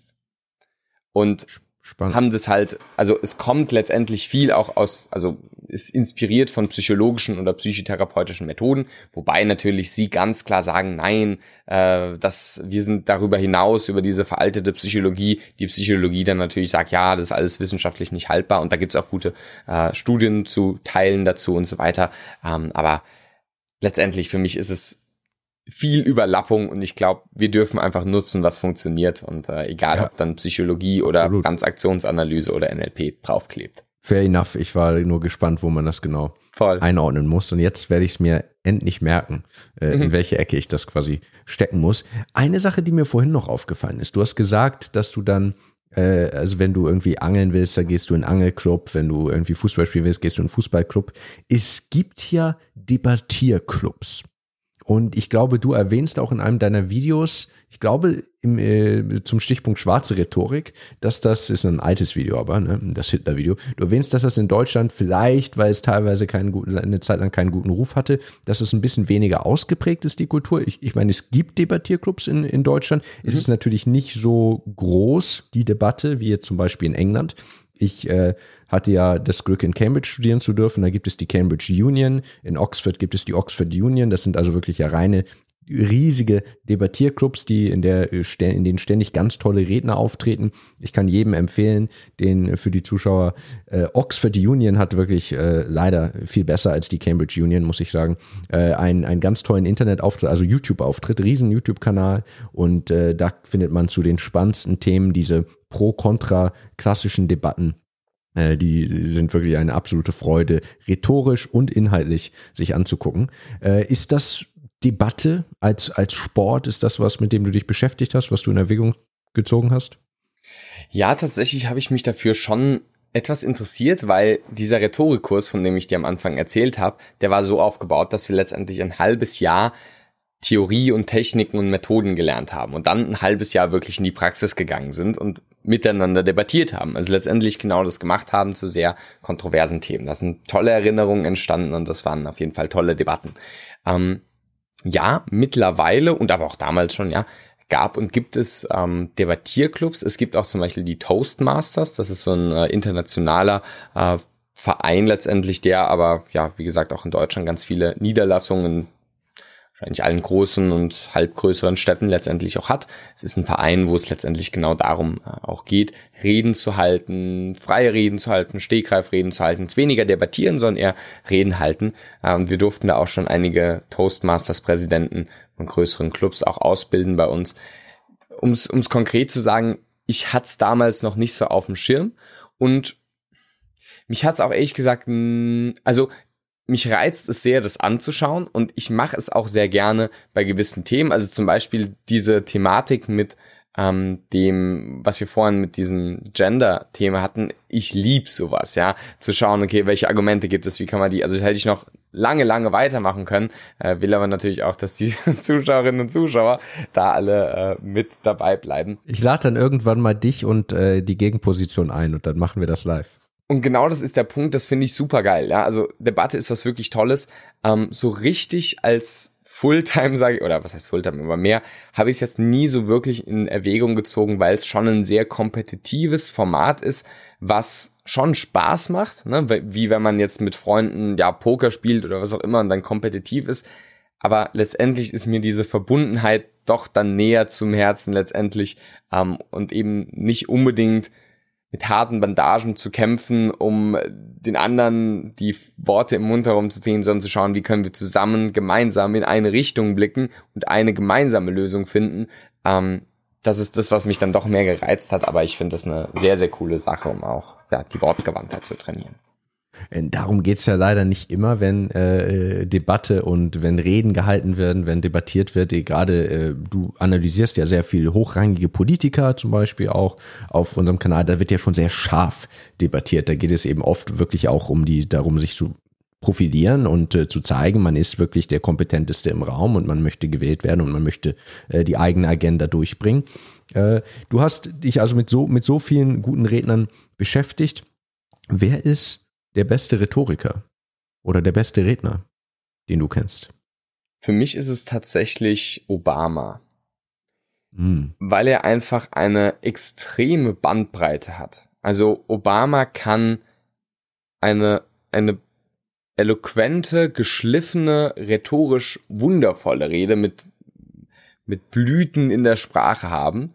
Gleichzeitig kann er den humorvollen Auftritt machen, wo er wie ein Stand-up-Comedian ist. Dann hat er eine Rede, wo er extrem wütend und auch sehr mit Nachdruck redet, dann eine andere Rede, wo er sehr weich und sehr positiv redet, dann eine, wo er sehr emotional den Tränen quasi nahe ist. Und diese Bandbreite so authentisch und wortgewandt rüberzubringen, finde ich extrem stark. Also wirklich, wenn ich mir sagen würde, was ist der stärkste Rhetoriker, dann aufgrund seiner Facettenreichheit und aber auch der Qualität innerhalb der einzelnen Facetten, würde ich tatsächlich Obama sagen.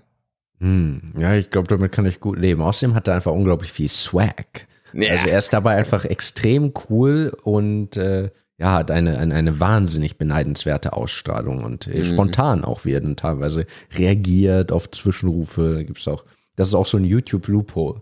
Obama. Ja, voll. Dies oder noch jenes. Eine, noch eine, noch eine. Äh, da habe ich auch, das habe ich, hab ich auch schon mehrmals durch. Kann ich sehr gut, sehr gut mitleben. Ähm, jetzt noch etwas ganz anderes. Vielleicht so zum Richtung, in Richtung Abschluss. Du bist ja jetzt relativ leger hier, aber nicht so leger wie ich. Mir ist aufgefallen, du trägst ja Wahnsinns-Outfits in deinen YouTube-Videos. Ja. Also du bist da äh, musst eine sehr große Herrengarderobe haben. Du hast viele, viele Anzüge in deinen Videos uns schon präsentiert. Teilweise bist du da im dreiteiligen Anzug mit Einstecktuch, mit einer Redefabrik Anstecknadel. Allein das wirft so viele Fragen auf. Und äh, ja, wie eine Sekte. wie ist es, wie ist es dazu, dazu gekommen? Äh, hast du dich schon immer so, so vornehm gekleidet? Ist das Teil des äh, Rede, der Redefabrik Brand oder äh, bist du privat genauso unterwegs? Es ist tatsächlich lustig, weil, also wenn man sich die ersten Videos von mir anschaut, da ist, bin ich teilweise im T-Shirt oder teilweise irgendwie ja, in so einem zu weiten Hemd oder so, ja. Also mhm. ähm, das gibt's tatsächlich auch. Und das hat sich so entwickelt. Also zum einen mag das auch sein, geprägt durch den Rhetoriklehrer ähm, in der Oberstufe, der auch in der Oberstufe, das war jetzt noch nicht wie in der Uni, da ist es schon eher äh, gang und gäbe mehr, der immer im Anzug letztendlich, also zumindest im, im Sakko ja, auch war. Und ähm, vielleicht hat mich das unbewusst auch irgendwie geprägt. Auch mein erster Mentor, der, ähm, der hatte da auch oft sehr schicke Garderobe letztendlich an. Mag sein. Es war, oder was heißt es war, es ist letztendlich einfach was, wo ich sage, ich trage das gerne. Und ja, klar, ich weiß auch, dass es eine gewisse Wirkung hat und das unterstützt natürlich auch nochmal die Seriositätswirkung und so weiter. Aber es ist wirklich auch einfach dieses, also das heißt Seriositätswirkung. Da würde ich am besten einen blauen Anzug mit äh, weißem Hemd und irgendwie einem Einstecktuch tragen und jetzt nicht so überfancy, dass es dann teilweise schon übertrieben ist. Aber ich ziehe es einfach gerne an. Also mir macht Spaß und äh, zahlenmäßig sind es einige Anzüge gleichzeitig, wo du sagst, ja, den Dreiteiler kann ich halt auch als Zweiteiler anziehen oder nur als Weste. Dann kann ich verschiedene Einstecktücher oder verschiedene Krawattenkombinationen und dann sieht so aus, oh, wow, der hat jetzt hier zehn verschiedene Anzüge, dabei was zehnmal der gleiche mit anderen, anderen Kombinationen letztendlich. Ähm, und die Krawattennadel, ich weiß nicht, ich habe das irgendwie, ich weiß nicht, wer da das mal gesagt hat, aber ich fand das eine so geile Idee, als ich das äh, gesehen habe, dass man sich die selbst machen konnte. Und äh, doch, das äh, gehört auch dann mittlerweile zur Redefabrik Brand. Aber ansonsten ist es einfach eine Sache, die ich sehr gerne anziehe. Im Privatalltag habe ich eigentlich nie Anzug an. Äh, ich habe schon des Öfteren Hemden, ich habe schon oft Hemden an, aber sonst auch Polos oder Pullis oder auch T-Shirts, gerade bei dem Wetter, was auch immer.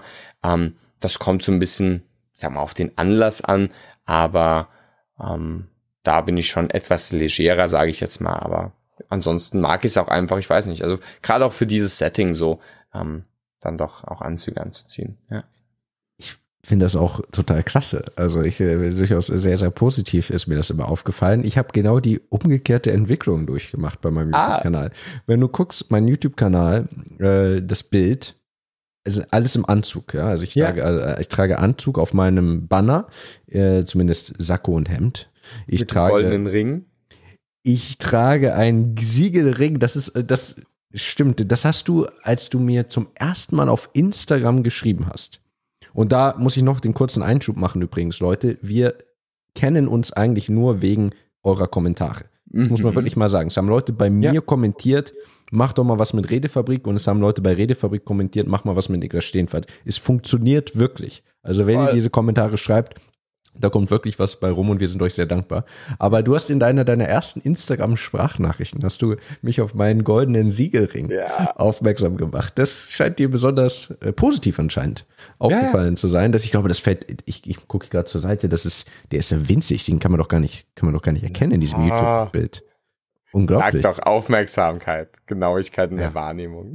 also ich trage da ähm, äh, ein, ein, ein Siegelring und da könnte ich irgendwann mache ich mal ein ganzes Video zu diesem Siegelring, aber es ist jetzt keine adlige Abstimmung oder so.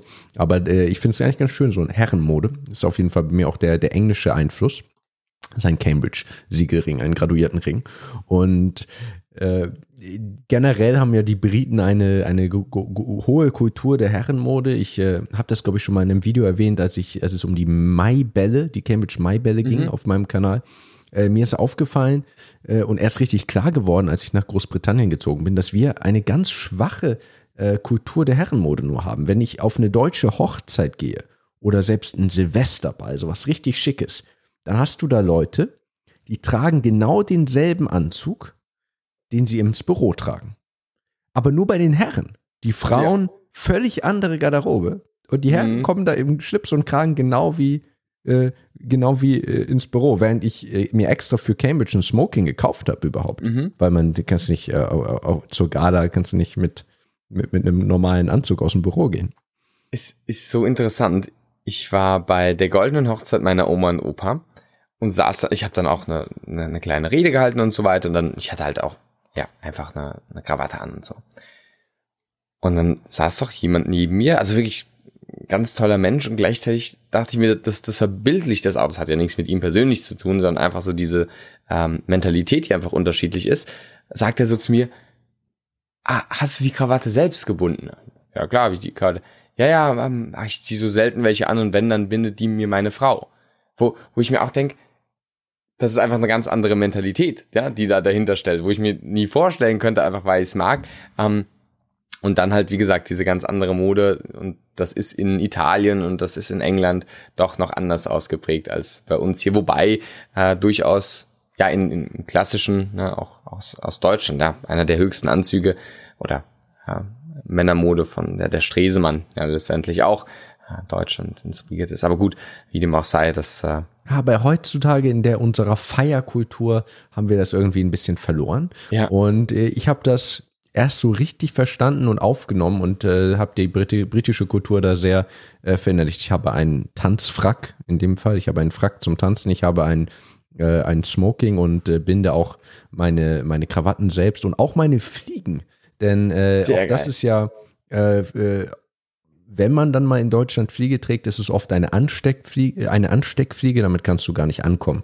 Äh, ja, auf, ja. Einem, auf einem Cambridge Beiball. Ja. Das äh, sieht man ja sofort den Unterschied, wenn so wie, wie Churchill, die Fliege musst du ein bisschen schief sitzen, genau. damit man sieht, das ist eine, ist eine echte. Und hinterher in den Morgenstunden, wenn dann nur noch Party und Disco ist, dann haben die ganzen Herren auch ihre Fliegen geöffnet.